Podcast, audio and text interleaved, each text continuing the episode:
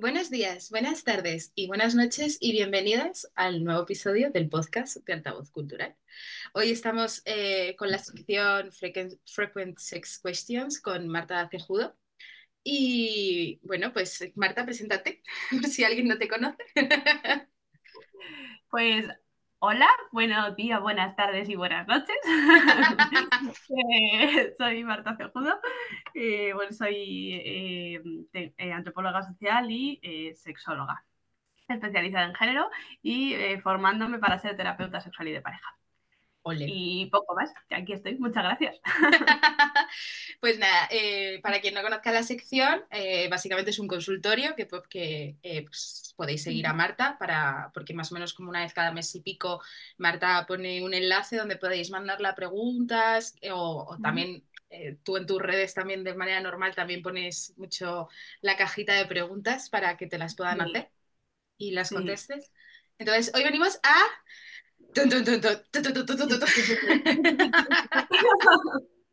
a responder las preguntas que le habéis dejado a Marta en los últimos días, que eh, yo voy a empezar por la que yo creo que es como la más soft, mm, pero, más, pero importante.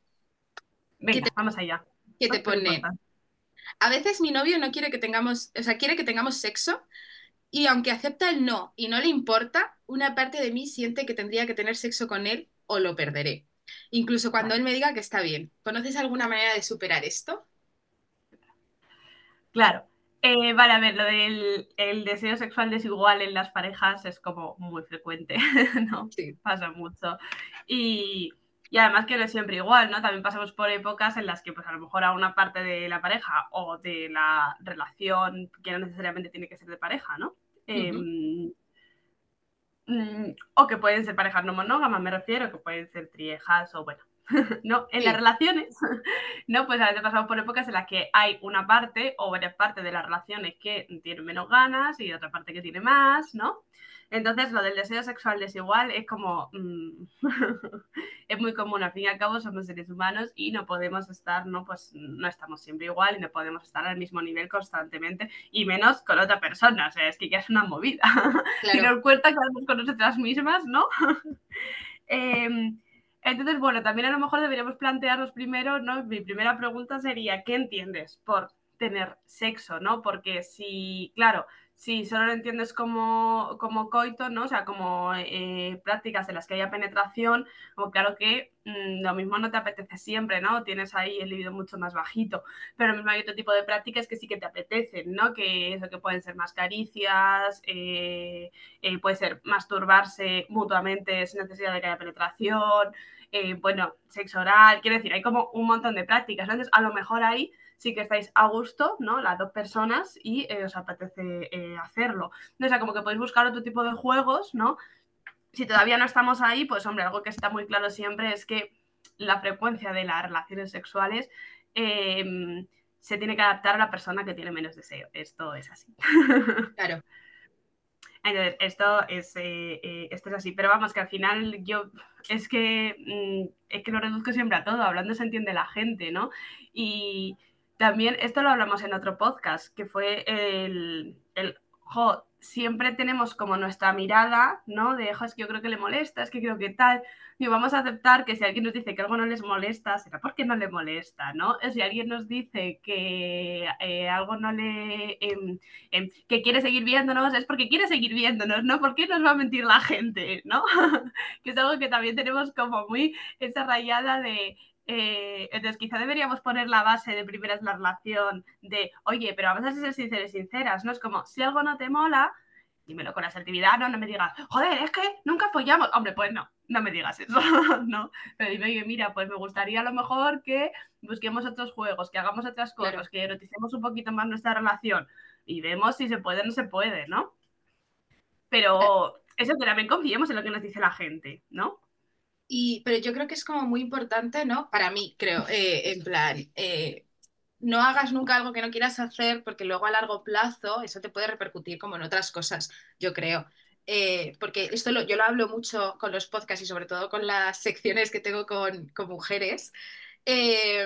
el follar por pena o por no o por sentir que vas a perder a otra persona y tal, que es como follar al final o mantener relaciones sexuales, voy a hablar bien, perdón, mantener relaciones sexuales, Eh, claro, eh, por presión, ¿no? Eh, al- a largo Mm. plazo, cuando vas cumpliendo edad, te vas dando cuenta de todas las veces que has follado, o por pena, o por presión, o porque te sientes mal, o qué tal, y que tú no estabas a gusto, luego te puede repercutir como a largo plazo, ¿no? Yo creo que en, en algo grave, en plan de, o sea, que también, Claro, claro, que también nos tenemos que curar un poquito el alma, ¿no?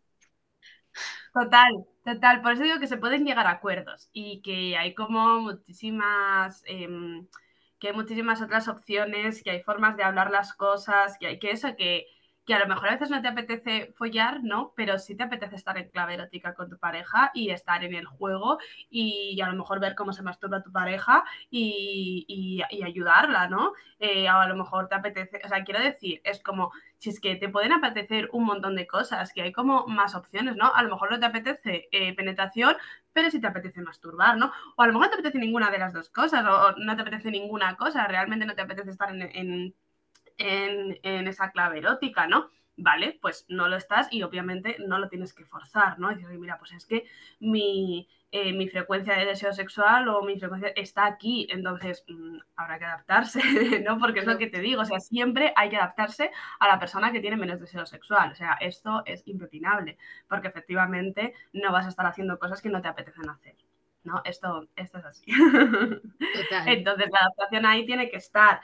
Eh, eso, ¿qué se me ocurre? Pues que se busquen otras prácticas, otras cosas con las que a lo mejor sí que dices, ah, pues es que, mira, es verdad que es que lo que no me apetecía era ningún tipo de penetración, pero hay otro tipo de prácticas que sí que me apetecen, ¿no? Oh, pues genial, de puta madre, maravilloso.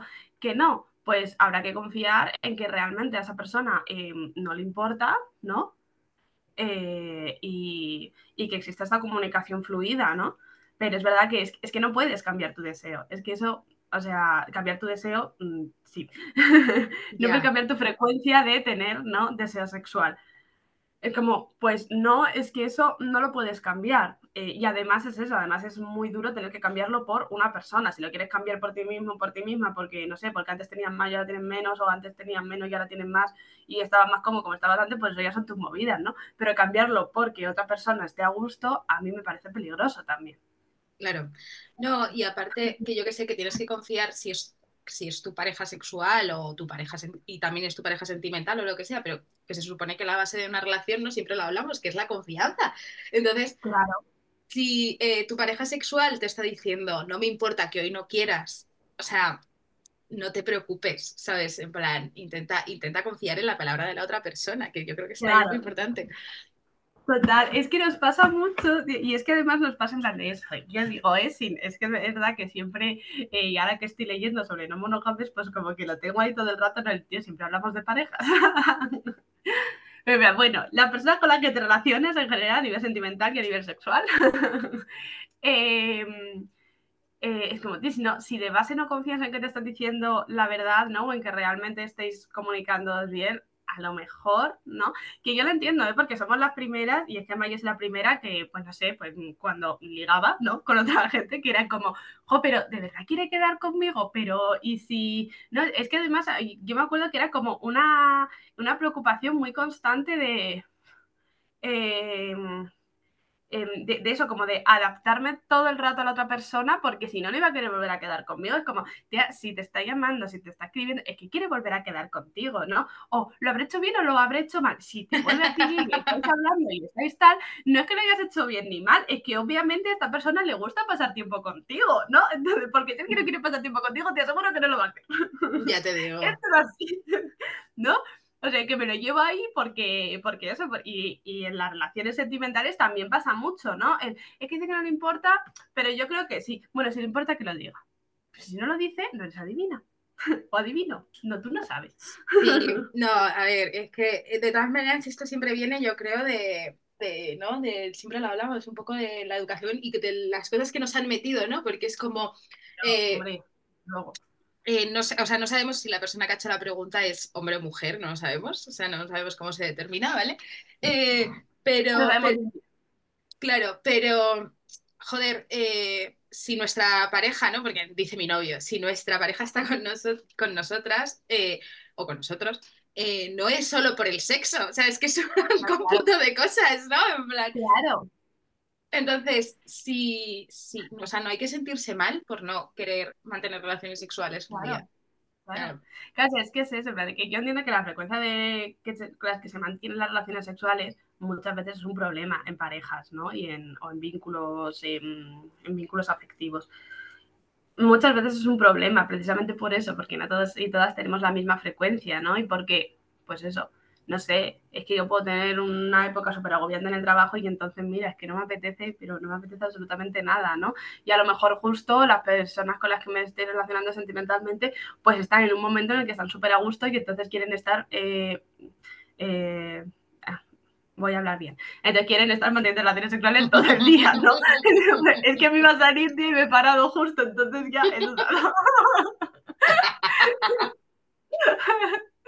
Entonces, que es muy difícil, joder. Ya te digo.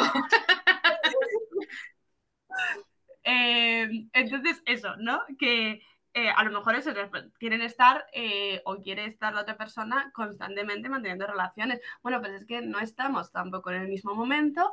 Eh, e insisto, si tú quieres estar con una persona, eh, tanto a nivel sentimental como a nivel sexual, tal, eh, hay que adaptarse siempre a la persona que tiene menos deseo sexual. Esto Claro. es. Claro, y, y esta pregunta yo te la enlazaría con herramientas para una buena responsabilidad afectiva, porque esto es importante, ¿no? O sea, está como muy relacionado la pregunta Claro. uno con la dos, porque, sí, sí, sí, están súper porque últimamente sí que se está hablando mucho, y yo lo veo mucho en redes sociales, ¿no? Busco a alguien con responsabilidad afectiva, y hace poco vi un post que ponía, eh, ahora todos buscando a alguien con responsabilidad afectiva y lo que estás buscando es una persona decente.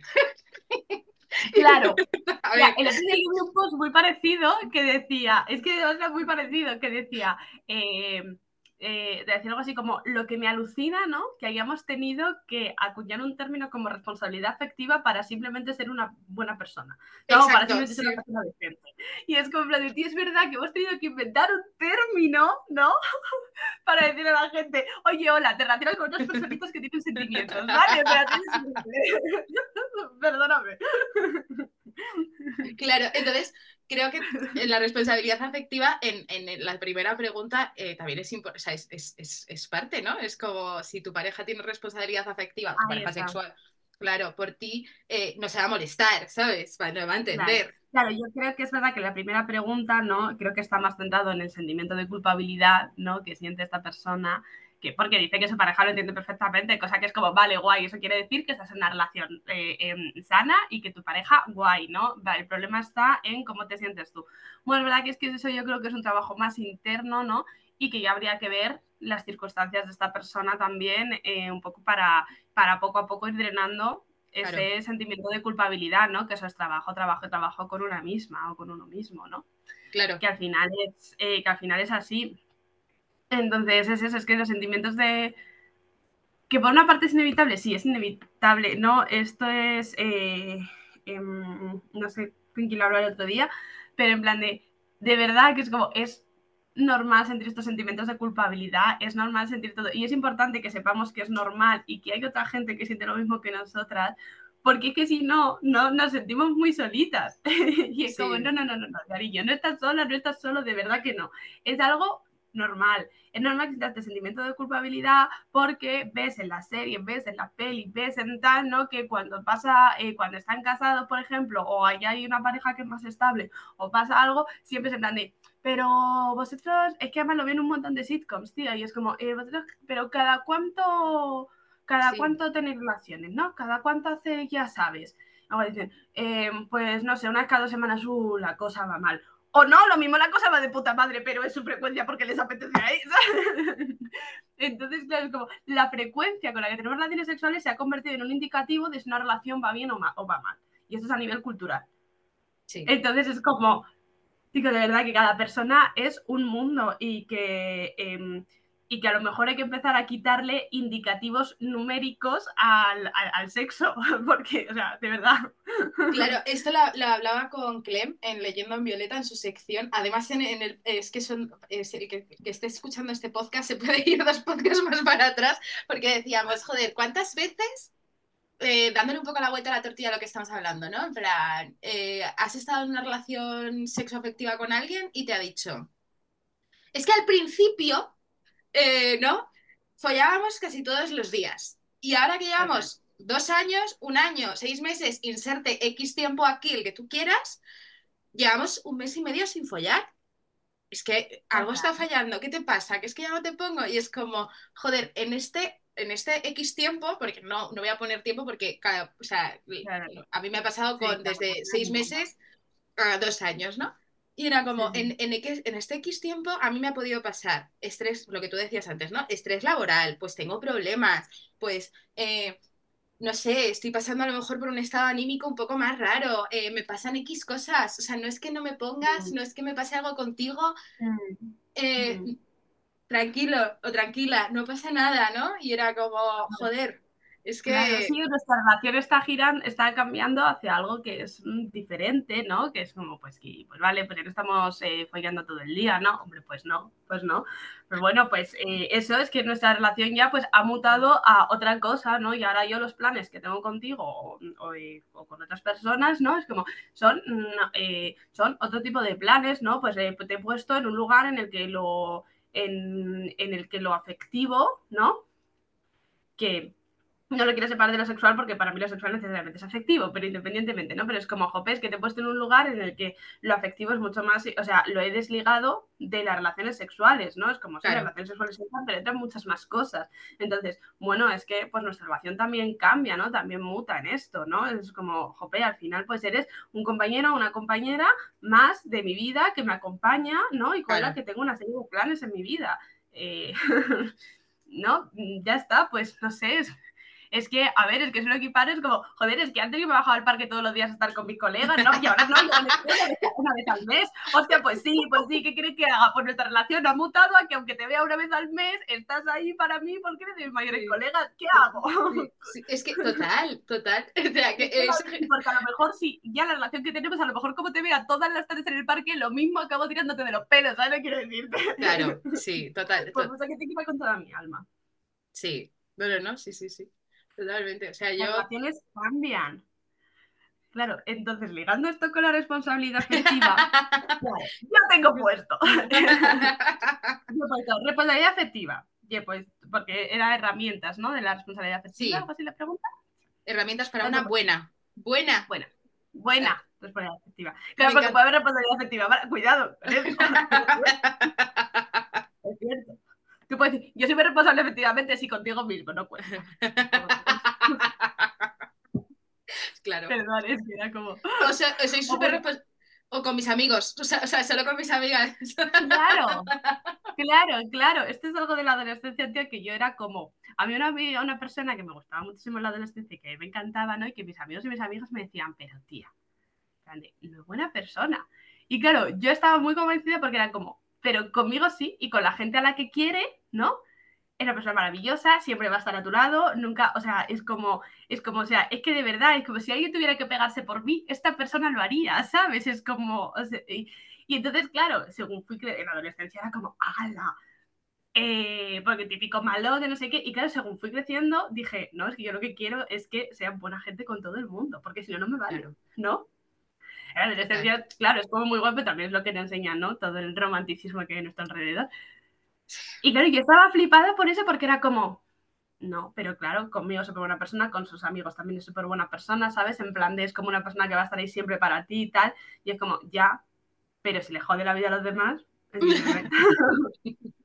¿sabes? Total, total, total. Pero bueno, como esto de conseguir superar las barreras que tiene el malote del barrio. Ah, y ayudarle a ser buena persona. Claro, claro. Porque, a mí me han llegado a decir, ¿eh? desde que estoy contigo, Marta, em, es que desde que estoy contigo no he pegado a nadie, ni he querido pegarme con nadie, ni me he metido en ninguna pelea, por ti. Y yo, claro, me lo dicen ahora y digo, pero gilipollas, me lo dicen en ese momento y yo ya estaba desmayada en el suelo, ¿sabes? Es que, es que eso es muy de adolescente, porque es verdad que, como es lo que tú decías, ¿no? Nos han metido tanto el mito de chico malo, chica buena y la salvadora, ¿no? El mito de la mujer salvadora que va a llega a la vida del malote a...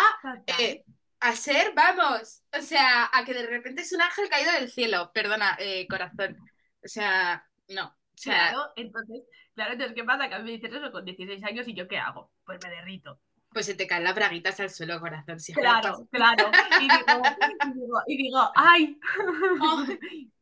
¡Qué majo! Es que nunca le he tratado bien en la vida.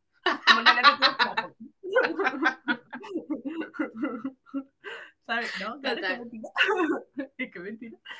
Sí, sí, sí. Total, entonces, yo tengo responsabilidad afectiva. Vale. Y tengo. Mm. y me he apuntado, para yo acordarme de las cositas. Y me he apuntado. Comunicación, acuerdos, empatía, asertividad. Ya está. Apañado. Claro, es que para mí una buena responsabilidad afectiva es, o sea, para mí la empatía yo la pondría como lo primero. O sea, nunca hagas lo que no quieras que te hagan. En plan, eh, o sea, eso es lo primero. Y pensar siempre en cómo se puede sentir la otra persona, ¿no? Claro. Es que la empatía para mí también es lo primero. Em, yo a veces me pongo muy cursi y muy hippie porque mm, a veces me sale la vena hippie, intento que no, pero a veces me sale la vena hippie, ¿no? Y yo siempre digo que una de las cosas que, ¿no? Cuando hablamos de la diferencia que hay entre los seres humanos y los animales y tal, digo, perdona, pero para mí una de las principales cosas es la capacidad de empatía. Desde la antropología es la capacidad de simbolización, que es como, vale, sí, pero es que la empatía es la capacidad de simbolización que tenemos respecto a los sentimientos de otras personas. Porque no somos capaces de sentirlos, ¿no? De, sentir cómo está otra persona o otro animalito, cómo se siente tal, ¿no? Como, si pues, somos capaces de verlo y decir, vale, ¿no? Y a través de la capacidad de simbolización decir, jo, es que esto se tiene que sentir así, ¿no? Y por eso también pues tenemos empatía con otros animalitos, ¿no? no solo con los seres humanos. o sea, como que el sufrimiento ajeno nos influye. claro, total. Y para mí es una de las principales diferencias que hay, ¿no? Que tenemos esa, em, la capacidad de pensar sobre ello, ¿no? Porque no creo que los animales no tengan esa empatía. O sea, pues con los perretes se ve mucho. Yo cuando estoy mala, mi perro no se separa de mí, ¿no? Eh, o sea, esa capacidad de cuidados la tienen, pero es verdad que no, no, no tienen la capacidad de pensar sobre ello, al menos que sepamos. a lo mejor sí se comunicasen, podría ser, ¿no? Pero... Claro. Pero bueno, para mí es como una de las principales, ¿no? Mm, cositas cuando me pongo hippie. Luego es verdad que no se sustenta absolutamente en ninguna teoría científica. la capacidad de simbolización sí, sí, es ciencia. la capacidad de simbolización es ciencia social. Y... Pero lo de la empatía es algo que a mí me sale por ser hippie. Entonces.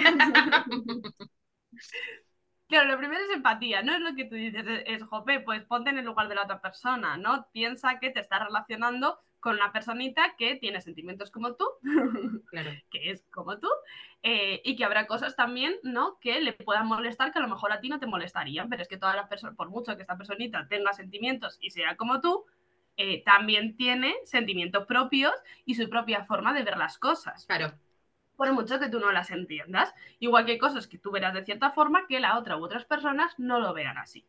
Entonces, primero empatía, después la comunicación, ¿no? Y la asertividad, el, porque a lo mejor yo te tengo que comunicar algo malo, concha, pero comunícalo bien, ¿no? Lo que decíamos antes. No digas, oye, es que llevamos un mes sin follar. Di, oye, mira, mm, a mí me falta algo más de actividad sexual, no sé cómo podemos hacer, qué podemos hacer, qué podemos ver. Entonces, ahí está la asertividad, porque lo dices bien, entras en comunicación y llegas a una serie de acuerdos. Responsabilidad afectiva. Sí. Total. Entonces, son las herramientas principales, ¿no? Tener empatía, asegurarte de que dices las cosas con asertividad y teniendo en cuenta los sentimientos de la otra persona, comunicar lo que dices, porque ni las otras personas son adivinas, ¿no? Ni las otras personas tienen que dar por hecho que tú eres adivina. Total. Si tú desapareces del mapa, la otra persona no sabe por qué, ¿no? Hostia, Em, comunicas, veis en qué punto estáis y llegáis a una serie de acuerdos en los que eh, las personas implicadas estáis a gusto y estáis bien. Sí. A veces no se pueden llegar a acuerdos. Bueno, pues tendrás que ver si es algo lo suficientemente importante, o sea, si es algo tan grande, ¿no? Y tan importante como para que no llegar a un acuerdo en eso, es eh, elimina la viabilidad de seguir manteniendo esa relación, ¿no? o a lo mejor no, a lo mejor no se llega a un acuerdo, entonces eso se queda ahí, ¿no? Y, no, y no es algo súper importante como eh, para no seguir, ¿no? Esa relación. Yo qué sé, un ejemplo súper tonto. Que os guste la misma película. Bueno, pues no gusta la misma película no pasa nada, ¿no? Que puede seguir la relación, ¿no? Ya. si no llegáis a un acuerdo en cuanto a, mira, no, es que yo no pienso ceder en que es que tenemos que follar una vez a la semana, sí o sí, bueno, es que entonces eso no hace viable, ¿no? O sea, realmente es como, si tú realmente necesitas esto sí o sí, 100%, y yo desde luego, mm, a mí no me apetece, y para ti es súper importante, eh, bueno, pues es que a lo mejor entonces tiene que estar con una persona que tenga la misma, eh, la, misma frecuencia de deseo sexual que tú.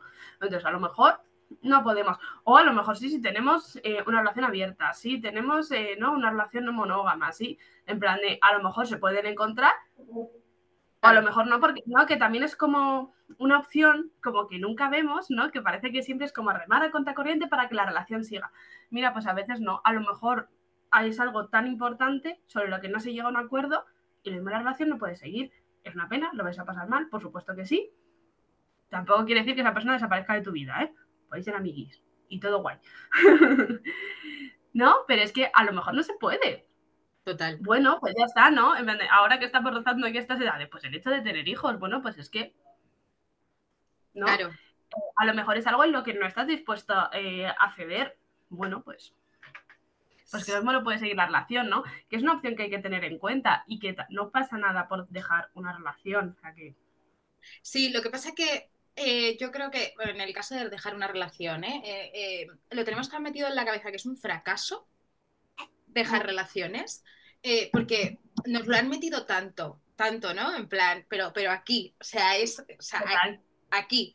Pues como el, síndrome de Salvadora, ¿no? Lo tenemos aquí, nos lo han metido aquí hasta en la sopa. Eh, dejar una relación está, es un fracaso. Y es como, pues no, es, o sea, y, si el refranero español es muy sabio y siempre dice que siempre que se cierra una puerta se abre una ventana, o sea, no es un fracaso. Es una etapa de tu vida con una que has pasado al lado de una persona que se ha terminado y no pasa nada porque te tienes a ti mismo, ¿no? En plan, te tienes a ti mismo. Claro, claro es que aquí hay como dos cosas, ¿no? Por una parte, el eh, tienes valor como persona única, ¿no?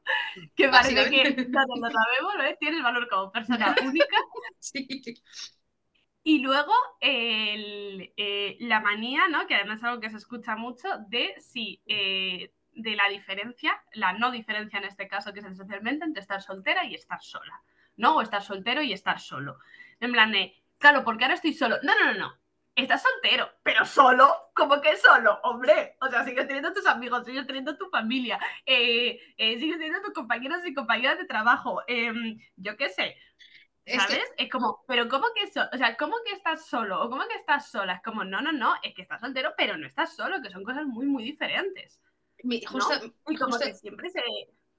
Claro, es que justo compartí yo hace poco un post de una ilustración que ponía, eh, estaba en una relación eh, y me sentía sola y ahora que no estoy, ya no estoy sola, ¿no? Que era como, tenemos esa manía de estoy solo y es como muchas veces en, una relación podemos vivir una cierta soledad, ¿sabes? En plan, y era, es como, yo, yo cuando vi el post me sentí como súper identificada, ¿no? Porque todos hemos pasado por esa relación que mantienes viva por, mm. por, por, el qué dirán, por el fracaso, por el no sé qué, y, es, mm. y habitas por pena dejar la relación, ¿no? Por el eso también pasa mucho. El, eh, yo el otro día lo hablaba con, con, mis amigas, ¿no? Y le decía una de ellas, dice, tía, a mí lo que me ha pasado muchas veces no es tanto ese miedo, ¿no? A estar soltera o a estar sola o tal, ¿no? Sino ese, ese, ese sabes que esta, quieres a esta persona, sabes que esta persona es buena, sabes que te hace, o sea, en plan de, es como, si es que en realidad no hay nada malo, simplemente pues que esto ha llegado a su fin, ¿no? que siento como ese vacío y tal. Y ella lo que decía es, a mí lo que me pasa muchas veces es, ¿cómo voy a encontrar a una persona tan buena como esta, ¿no? O con la que me entienda tan bien, o con la que... Y es como, claro, es que el miedo a perder eso también es muy fuerte. Y mientras tanto te estás ahogando en una relación que en realidad no tiene nada de malo porque os lleváis bien, os entendéis, eh, tenéis asertividad, tenéis todo esto, pero esto ya ha llegado a su fin. Porque a veces pasa, ¿no? Pues porque sí, porque tú sientes que ya hasta aquí, ¿no? Sí. Y al final eso, te vas ahogando en una relación que en realidad está bien, ¿no? Pero en la que no estás a gusto. Claro, por eso que a mí la diferencia entre estar soltero y estar solo es muy importante, porque es como... Mm. Eh, y que estar soltero tampoco está mal. Y si llegas a los 30, que también, eh, por favor, si nos está escuchando, las o sea, personitas jóvenes, eh, si llegas a los 30 y no tienes casa, hijos, pareja, perro y vacaciones en Malibú, no pasa nada. Está si- bien. Si, Es llegas, claro, si llegas a los 30, que esto lo, lo digo porque además es que ha pasado en mi grupo de amigas, en plan, somos cuatro y, y dos hemos llegado a los 30 solteras, en plan diciendo, what the fuck, teníamos pareja, o sea, vivíamos con nuestras parejas y de repente llegamos a los 30, en plan, pero ¿cómo he llegado aquí si, si pensaba... Y sería escucha- la vida encaminada y de repente se ha Eh, roto. No pasa nada, no pasa nada, llegar a los 30 soltero, No soltera, pasa nada, no pasa no nada. pasa nada. No No pasa eres nada, por favor. no eres menos que tus amigos o amigas que estén llegando a la treintena eh, con pareja o con hijos, que también te pasará. O sea, Claro, eh, que no es, no es, no eres menos que nadie, para Por- nada. porque muchas veces también te pasa el competir con la gente, en este caso, con la soltería. Es como, joder, es que mi amiga lleva, o sea, veo mi grupo de amigos y es como, este lleva tantos años, este tantos, este tantos, este acaba de Ujú. empezar, no sé qué, y ahora me voy a quedar yo soltero o soltera siendo la única del grupo. Es que O aguantar una relación precisamente porque te estás acercando a los 30, ¿no? Y entonces ya es como. Y entonces la tienes que aguantar, ¿no? Porque es como, joder, claro, porque si quiero tener hijos, si quiero hacer tal, y quiero no sé qué, es que me tengo que quedar aquí. Porque, ¿qué voy a hacer? Empezar ahora de cero, con 30 años, ¿no? Y es como. Pues primero que no es empezar de cero, es seguir tu camino. No es empezar de cero, ¿no? Es seguir tu puto camino. Y, y es mejor seguir tu camino, ¿no? a eh, forzar una relación en la que, ya te digo, o sea, en la que a lo mejor, o sea, no, no os estáis dando gritos todo el día, pero que no estás a gusto y que no estás bien, ¿sabes? Como pues es que no merece la pena, de verdad que no, hay cosas más importantes en la vida como tu bienestar. Es que no merece, ¿no? Pero, pero sí, es verdad que el acercarse a los 30 es como una, está muy, muy determinante, ¿eh? Que, y ya eso, ya encima si te quedas embarazada, ¿no? Y dices, bueno, pues, eh, claro, como ya estoy en los 30, tal, venga, pues sigo adelante, ¿no? Y ya métele hijos a querer eh, romper una relación. Es que se hace todo muchísimo más grande. Es que sí, total. Y- Pero también es porque nos faltan, ¿no? Como cuando te decía que es lo estándar, lo de llegar a los 30 y no tener hijos, no tener... o sea, es lo estándar. A lo que voy con esto es que nos falta imaginario eh, cultural común de, em, em, de, clase obrera. Yo de verdad, es que ojalá tener la capacidad. Yo quiero escribir un libro que se llame La clase obrera también folla, porque estoy harta de novelas eróticas en la que eh, las protagonistas de los protagonistas son que si arquitecto, que si fotógrafo, que si escritora, que si no sé qué. Es como, oye, no, mira, perdona, pero las cajeras de Mercadona también follan, también tienen momentos eróticos, ¿vale? también son momentos eróticos súper bonitos de la vida y también puedes llegar a los 30 sin necesidad de tener una exposición de fotografía, ¿sabes? Y no pasa nada y todo guay, ¿sabes? Y te puedes dedicar a cualquier otra cosa y que tu vida mm, sexual siga siendo genial y maravillosa, eh, estar soltera, estar, ¿sabes? Y también se puede resolver el libro sin necesidad de que tengas una puta familia con hijos, tal, no sé qué. Es como, no, no, no, no, no. total. ¿Vale? Entonces, necesitamos romantizar y erotizar las cosas cotidianas, por favor. Es que de verdad que novela erótica que leo, novela erótica que digo, pero esta gente, ¿sabes? Y también puede vivir en Fuenlabrada, no hace falta que vivas en el puto centro de Madrid. ¡Qué bueno, gloriosa! O en Yo te- Barcelona, o en, o en un ático de Nueva York. Es como, joder, ¿tú sabes lo caro que es esto? Necesitamos novelas eróticas realistas. Sí, sí, sí, sí. Y pues te voy a lanzar otra, porque, eh, claro, es que está, ¿ves? Mira, eh, es que se van un poco, eh, nos, te preguntan, eh, ¿por qué influye tanto la atracción y la química en el placer? Vale, Wow, es que... primero voy a la respuesta fácil. Dale, dale. La respuesta fácil es porque por mucha hambre que tú tengas, vas a disfrutar más un plato de lasaña que un plato de acelgas, ¿o no? Sí. Vale. Me ha gustado. Buen ejemplo, sí. Claro, a lo mejor no, a lo mejor a alguien que le gusten más las acelgas, me da igual, le puedes dar la vuelta, ¿no? Pero como por mucha hambre que tú tengas, vas a disfrutar más algo que te gusta que algo Claro. que no te gusta o que te gusta menos, ¿no? Esto es así. Pues en, en- en el sexo, quitando que comer es una necesidad primaria y que si tienes mucha, mucha hambre y te mueres de hambre, te da igual, ¿no? Sí, y que el sexo es una necesidad secundaria, si no tienes sexo no te vas a morir, no pasa nada. Eh, bueno, pues quitando esta diferencia, ¿no? Es como que funciona igual, ¿no? Es como hay cosas que te gustan y cosas que no te gustan. Y insisto, por mucha hambre que tengas, vas a disfrutar más un plato que te guste mucho que un plato que no te guste. Esto es así. Claro. Ahora vamos a la respuesta compleja. que es, a ver, eh, los seres humanos somos biopsicosociales. Esto quiere decir que tenemos una parte biológica, una parte psicológica y una parte social. Y que no se pueden separar. O sea, no se pueden entender ninguna de ellas sin, las otras. esto es así. Eh, creo que fue Foucault quien dijo, que a mí me parece, y si no fue Foucault, pues no sé quién fue, pero es una de las mejores frases que me parecen de la historia, eh, que dijo que el ser humano es un animal social por naturaleza. A mí me parece la mejor definición, porque es como, no, no, o sea, no es que el ser humano tenga naturaleza y sociedad, es como, no, no, es que el ser humano es social por naturaleza. La naturaleza del ser humano es desarrollarse dentro de una cultura y una sociedad, es inherente al ser humano. Sí. Entonces, claro, una vez que estamos aquí, ¿no? Que entendemos esto, que el ser humano es biológico, porque como le explico ya a los chavales, pues tenemos un cuerpecito, ¿no? Claro. Eh, eh, somos psicólogos eh, porque tenemos nuestra propia psique, nuestra, nuestra forma de procesar las cosas y tal, y somos sociales porque nos desarrollamos dentro de una sociedad y de una cultura que influye tanto en nuestra forma biológica como en nuestra forma psicológica, ¿no? Que nos dice qué es lo que nos tiene que gustar, qué es lo que, o sea, que determina nuestros gustos, ¿no? Em, que, determina también nuestra forma de ser, nuestra forma de relacionarnos, las cosas que están bien y que están mal, ¿no? Todas estas cosas. Nos impone una, nos impone, bueno, nos genera, según vamos creciendo, una ética y una, y una moral determinada, ¿no? Etc, etc. Por eso digo que es que va necesariamente, intrínsecamente unido, que es que es imposible separarlo. Vale. eh, y dentro de lo biológico también, porque precisamente, bueno, y esto está muy demostrado, que tú puedes eh, biológicamente tener a lo mejor propensión a tener ciertas enfermedades que depende de eh, el entorno en el que te encuentres y en el que crezcas, ¿no? Y en el que tal, eh, las desarrollarás o no. Casos como súper claros, ¿no? Por ejemplo, la ansiedad. Tú por lo que sea puedes ser propenso o propensa a la ansiedad a nivel biológico químicamente, ¿no? pero si no tienes un entorno que te lo genere, probablemente no vas a generar ansiedad o vas a generar unos niveles de ansiedad muy bajitos. Con la depresión pasa lo mismo. Tú puedes no generar serotonina o generar, muchísima menos serotonina de forma natural, biológica, ¿no? Pero si no tienes un entorno que te lo propicie, a lo mejor vas, ¿no? Pues o va a ser mucho menor la, eh, el impacto de esta depresión o mucho mayor, ¿no? Vale. Por ejemplo.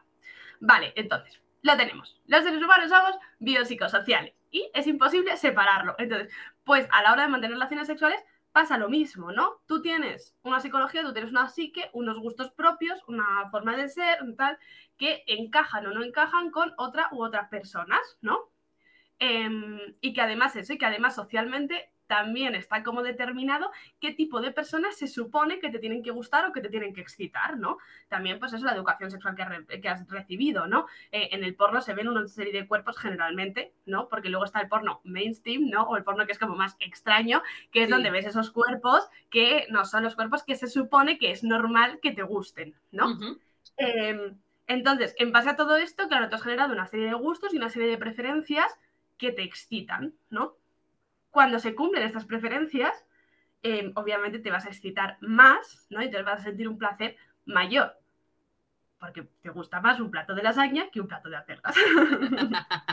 claro. Claro, entonces el placer que sientes es mayor porque como que em, mm, todas las cosas que ha anticipado, por así decirlo, ¿no? Tu cabeza, que tú has anticipado en tu cabeza, que sabes que te van a gustar, se están cumpliendo. Entonces, claro, tus deseos se están cumpliendo, están siendo realizados, ¿no? Entonces, claro. sientes un placer muchísimo mayor porque dices, ay, qué bien, porque se han cumplido mis deseos, ¿no? Como si mi deseo sexual está en que te chupen los pies y me chupan los pies, ¿no? Claro. Pues claro, es como es un deseo realizado, eh, los deseos realizados te dan mucho gusto y ¿no? Si tu deseo sexual está en determinadas personas que son de cierta manera, que tal, ¿no? Pues cuando esto se cumple, ¿no? Te da mucho gusto. Y luego hay otras cosas que yo creo que no tienen como una explicación, a ver, que la tendrán, ¿no? Pero que es una explicación mm, científica, biológica y a la vez social y psicológica, o sea, como que, no, pero son este tipo de personas, o bueno, este tipo de, de o sea, no, personas, es que no me refiero a eso, de situaciones, ¿no? En las que cuando hablamos de sex appeal, ¿no? Hay gente que es atractiva per se. Claro. Es que estoy hablando con una amiga y es en plan de, joder, pero es que hay gente que puede ser, o sea, que como objetivamente, ¿no? A nivel de, lo determinado como belleza social, que la llamo yo, ¿no? Lo que se llama belleza, no cumple nada. Dices, es que eres fea y aún así tienen un atractivo que tiene muchísimo sex appeal que le atrae a todo el mundo, ¿no? Y claro, eso es porque es verdad que socialmente, ¿no? Eh, cumple una serie de rasgos que convierten a esta persona en atractiva, ¿no? O tienen una, carisma o tienen una energía que a lo mejor combina muy bien con la tuya y por mucho que la persona sea súper, súper fea, ¿no? Eh, tiene como una forma de ser que encaja perfectamente contigo y que dices, joder, es que qué atracción, ¿no? Y entonces al final eso, o sea, tú notas esa atracción, aumenta tu deseo, como tienes más deseo, como tienes más hambre, ¿no? Vas a disfrutar más de la comida de disfrutar más de mantener esa relación sexual. esto es inherente. Pues sí que es una pregunta muy compleja. Claro, sí. Total. bueno, que a ver sí que tiene, ¿no? Como esa explicación y que, tan, y que es eso, es que no le podría dar, yo por lo menos, no le podría dar una explicación científica. Que la habrá, tipo, pues sí, pues hay una serie de hormonas que segregas, que si, ¿no? Pues que te pueden atraer o no te pueden atraer por el olfato, por no sé qué. Vale, sí, pero creo que los seres humanos vamos mucho más allá de la biología.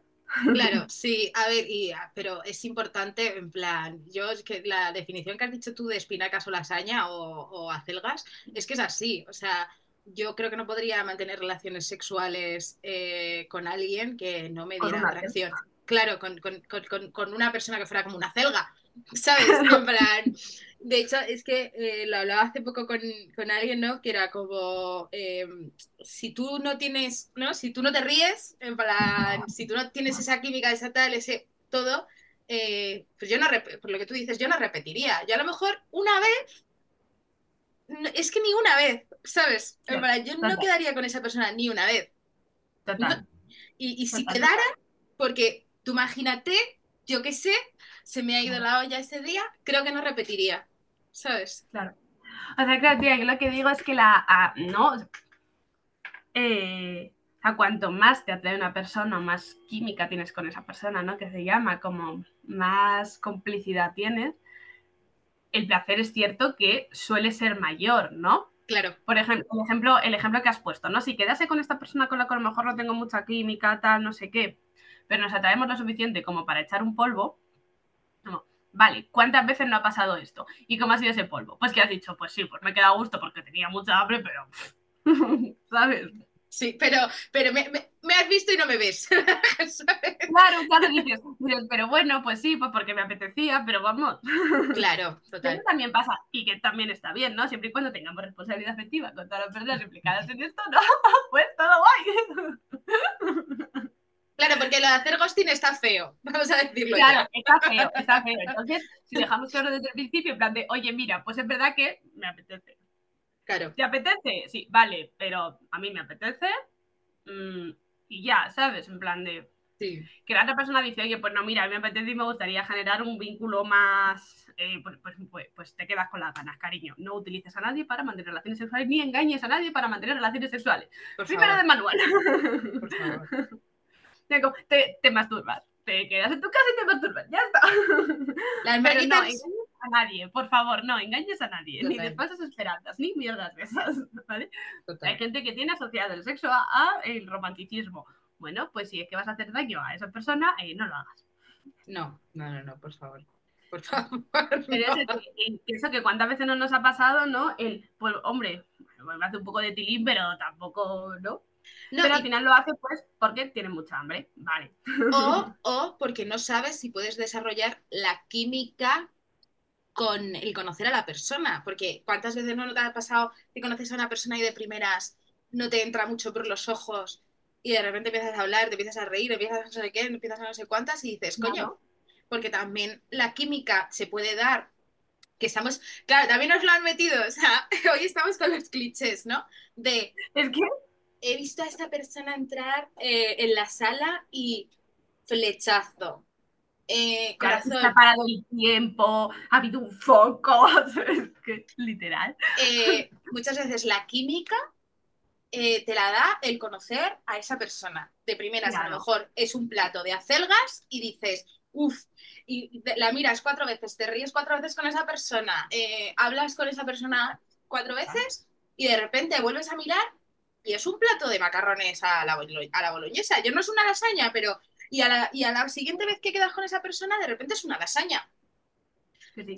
Claro, claro, o sea, si es que la, la, o sea, pero sí que es así, la química y la atracción y todo esto es algo que, eh, pues eso, es que es tan complejo como el ser humano, ¿no? En plan de, es que, tío, es que se puede dar por tantas razones esa química y esa atracción y tú puedes estar años conociendo a alguien y no, y no tener ni química ni atracción sexual, ni química a mí de amistad, sí, ¿no? Pero no tener ni química ni atracción sexual ninguna. Y de repente un día dices, hostias.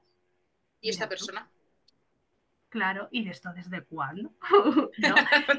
Ha pasado- Claro, que tú dices, que es que además, joder, anda que no ha pasado, que te despiertas a la mañana siguiente, miras a tu lado y dices, eh, ¿cuándo? ¿No? Y de repente, dices, "Bueno, ha sido súper divertido, ¿no? Pero, ¿cuándo? ¿No? Y, y claro, y ni puta idea, ¿no? Y dices, eh, ¿cómo he pasado esto? Joder, pues es que no tengo explicación, pero yo- ni yo ni creo que nadie. Es como, joder, es que los seres humanos somos eh, muy, muy, muy complejos. Las Sí. relaciones humanas son muy complejas y no se puede explicar solo por la biología, ni solo por la psicología, ni solo por lo social. O sea, es que es un conjunto de todo, ¿no? Eh, igual que otras veces ha podido pasar que alguien que conoces de hace un montón de tiempo, que a los dos os apetece, no hay nadie más cerca, lo hacéis y a la mañana siguiente dices, ¿por qué? ¿No? Y una persona que quieres contar tu alma y dices, mira, pues si vamos a seguir siendo amigos porque te quiero contar mi alma, pero ¿por qué hemos hecho esto? O sea, ¿qué necesidad había de Sí. hacer esto? Sí, Pues simplemente porque los dos tenéis mucha hambre y había hacer un plato de acelga, pues ya está, pues te lo comes. sí. Y no había nada más en la nevera y has dicho, pues es lo que hay. No, Claro, Claro, aún así sí que tenéis esa complicidad porque lleváis muchos años conociéndoos y porque sois amigos. Bueno, Claro. pues, sí, pues ahí es una complicidad. Yo lo habréis pasado estupendamente, pero es verdad que la atracción sexual, chico, dice, bueno, pues mira. Pues ya está. Sí, sí, sí. Pues qué, está, qué ¿no? chascos, qué chascos nos da la vida a veces. Claro, pero- pero ya tienes anécdotas, ¿sabes? Dice, bueno, pues ya tenemos anécdotas. Y ya está, sí. Todo sea por la historia. Yo siempre que pasa algo digo, mira, todo sea por la historia. Ya, yo siempre digo, nada, pues mi biógrafo, mis biógrafos estarán muy contentos el día de mañana. Claro, yo siempre digo, todo sea por la historia. O sea, de verdad que sí. Nos perdemos con el coche, tal. Digo, no pasa nada, todo sea por la historia. Total, total. Todo Pues vamos con la eh, última, yo creo. Sí, porque si no se nos va a hacer el podcast un poco largo. Ay, es que hablo mucho, tengo que aprender No. a. No, no, no pasa nada. Pero yo creo que la última, además, es que me parece como eh, también interesante, que dice, ¿es bueno masturbarse antes del sexo sin llegar a nada para llegar al coito más excitado? Vale. Aquí yo respondería con otra pregunta, ¿no? ¿El exceso de deseo es malo? ¿Qué creemos de esto? Eh, el exceso, o sea, también tendríamos que decir que es el exceso de deseo, ¿sabes? Ajá, ahí está. Porque claro, es verdad que cuando se acude a, ¿no? Pues a, a sexología porque se considera que se tiene algún problema, siempre es por falta de, ¿no? No solo por falta de deseo, sino por un montón de cosas más, ¿no? Que influyen en el sexo, todas. No sé llamarlas fases, es que no considero que sean fases, pero bueno, todos los aspectos, ¿no? Que de las relaciones sexuales, cuando se, eh, se acude a sexología es porque hay eh, algo que no funciona. No algo que esté de más, sino algo que está de menos, ¿no? Ya, Em, entonces, claro, em, el exceso de deseo, esto ya lo hablamos una vez, si no influye en tu vida, ¿no? Y en tus quehaceres diarios, no es un problema. Eh, claro, es que no es un problema. Si no influye en tu vida ni en tus quehaceres diarios, no es un problema, ¿no?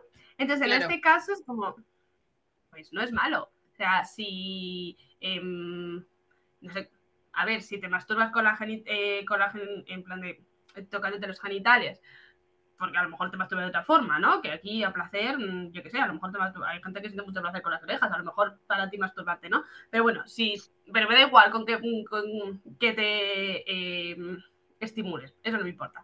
Si la parte que te estimulas no sangra, pues todo bien.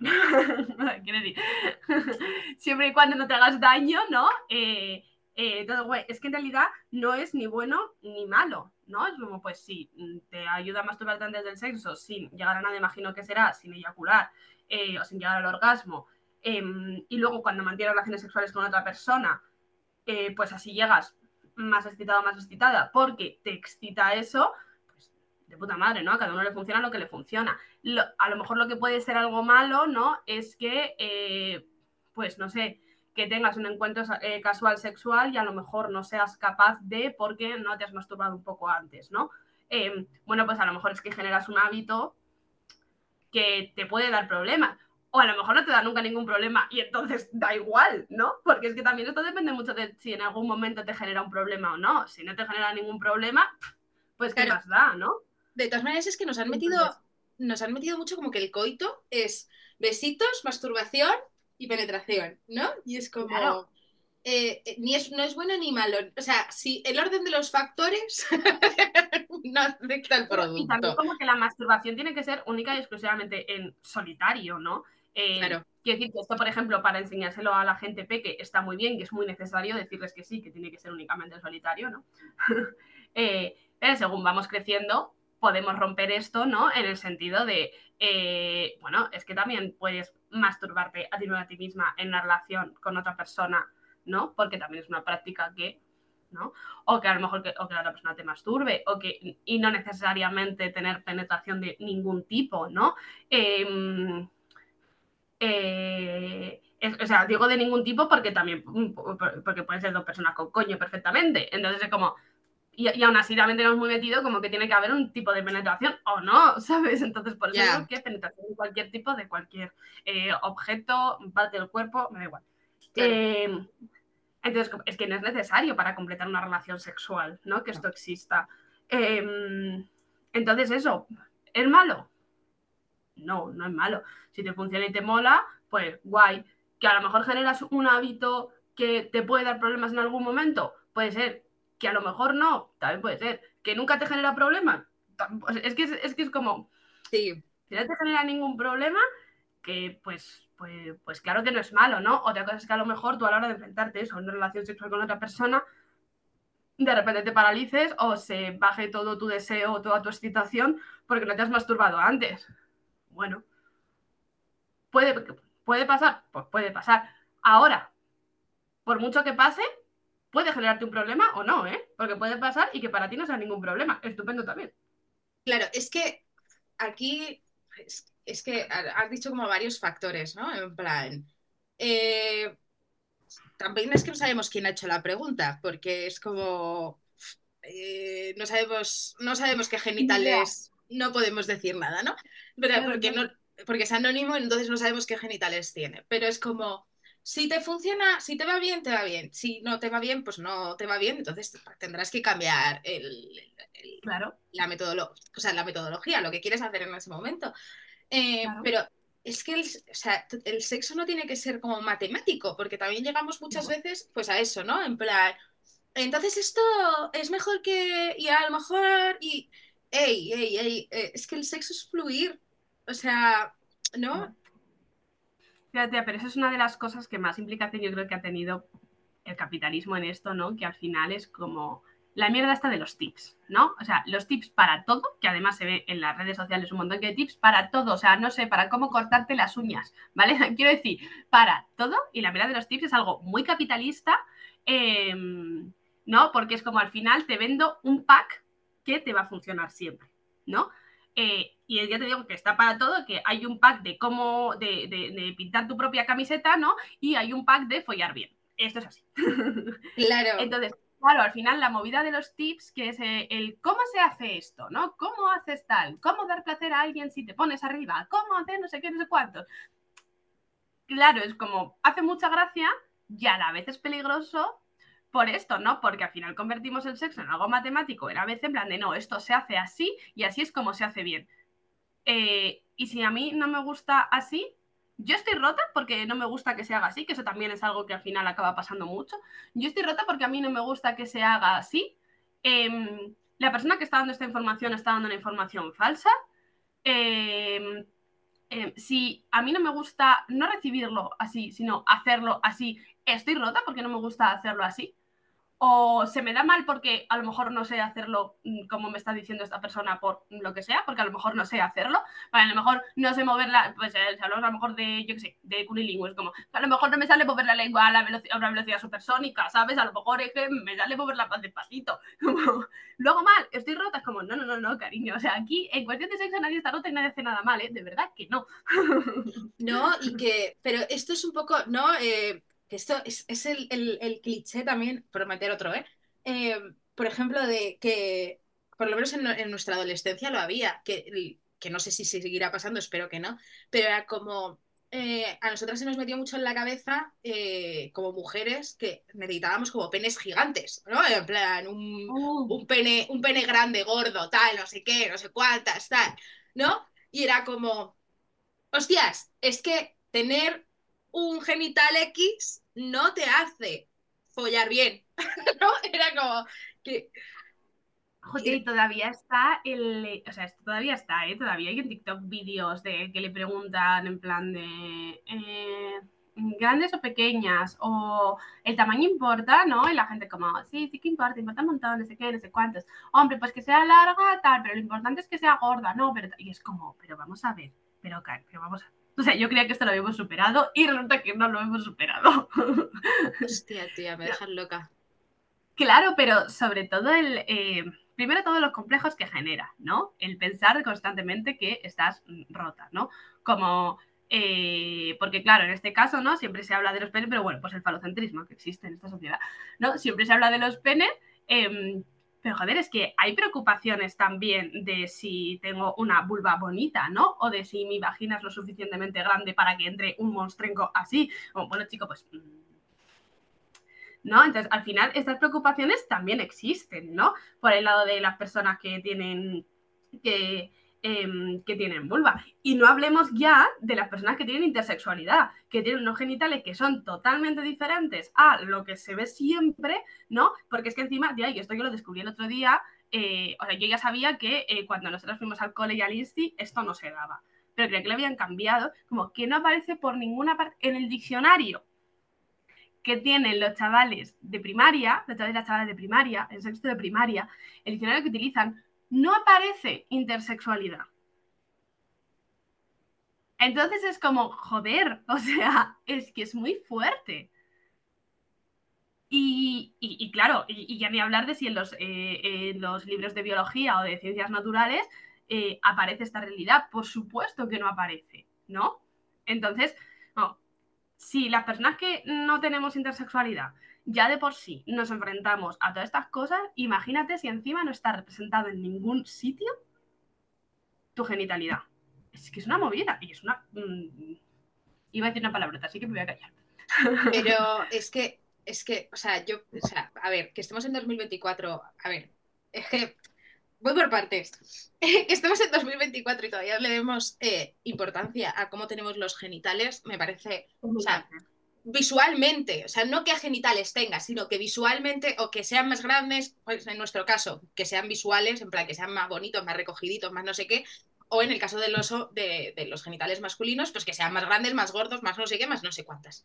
Eh, me parece muy fuerte porque yo pensaba que era cosa de nuestra adolescencia, porque es verdad que nosotras venimos de los boys, del imaginario, de la poca educación sexual, ¿no? ¿no? Entonces venimos de todo esto.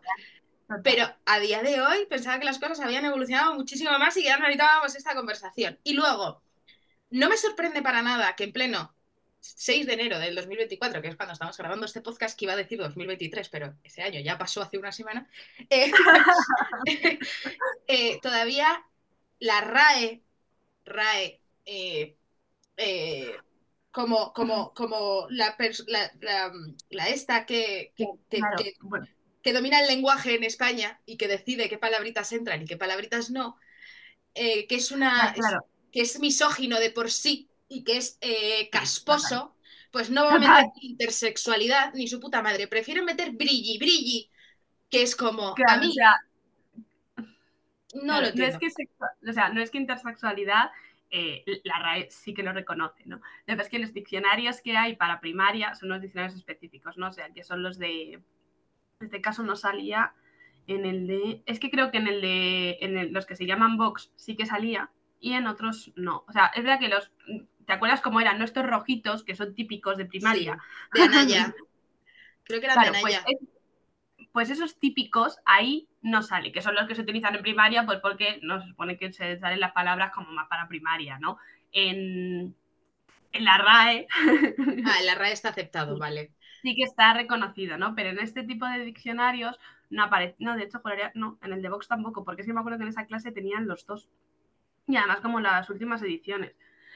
Y no aparece. Claro. Y ciencias, y es que lo que me, es en plan de es que en biología, en ciencias naturales tampoco lo están dando.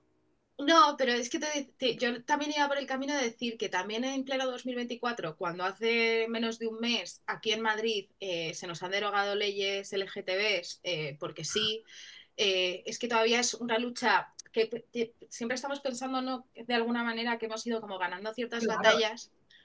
Claro, y que una vez más todas las realidades trans y la intersexualidad se están tratando como una enfermedad porque además es que se llama la unidad de intersexualidad y, transexualidad. Y es como, primero transexualidad, que es como, vete a la mierda, así de primeras, vete a la mierda. Ya. ¿No? Eh, luego eso, luego equiparar una realidad biológica con una identidad de género. Cuidado, ¿no? Eh, Mm, y, dando por hecho que las personas que tienen intersexualidad necesitan sí o sí de una ayuda médica cuando es como, no, no, no, no, es que su cuerpo ¿eh? y que su cuerpo funciona perfectamente, es que no necesitan, ¿sabes? Que si necesitan eh, algún tipo de apoyo psicológico es precisamente porque no ven eh, no ven reconocidos sus cuerpos en ningún sitio, porque no se les habla de ello, porque se sienten personas extrañas, porque el resto de la sociedad, el resto de la gente, tratamos sus cuerpos como extraños. Como, es que si se hablase de esto desde un principio, si se aceptase que son cuerpos perfectamente normales eh, y tal, como eh, a lo mejor no necesitarían ese tipo de apoyo psicológico. Que pasa lo mismo con personas que tienen algún tipo de discapacidad, ¿no? Por ejemplo. Em, que son cosas diferentes, ¿eh? Cuidado que esto quede muy claro. Em, que esto quede muy claro. Pero que sí que pasa. Yo me acuerdo un chaval en una clase, estos estaban en, en cuarto de primaria. Estábamos hablando de, ¿no? Pues de los cuerpos y tal. Y claro, yo siempre digo en plan de, igual que hay cuerpos que, digo, pues que tienen un brazo, o que tienen una pierna, o que tal. Bueno, pues porque, ¿no? Eh, y no pasa. Y entonces un chaval me dijo, me dijo, yo no tengo dedos. Y me dijo, y efectivamente, él había nacido y tenía solo como el índice, el meñique y el pulgar, y los dos de en medio los tenía como, como muñones. Y claro, y le, y, le, y le, dije, ¿y cómo te hace sentir eso? Y dice, ah, pues, no, y claro, ya está, pues como que le daba igual, pero claro, sí, sí que era como, ah, pues, no sé, ¿no? Como que he tenido, pues, pues, pues bien, pues me da igual. Lo, que lo único que es verdad, claro, dice, lo único que es verdad que siempre dicen, o sea, no sé cómo lo dijo, pero fue como, siempre dicen que que, todos tenemos 10 dedos. Y es como, yo no. Digo, claro, es que tú no. ¿Sabes?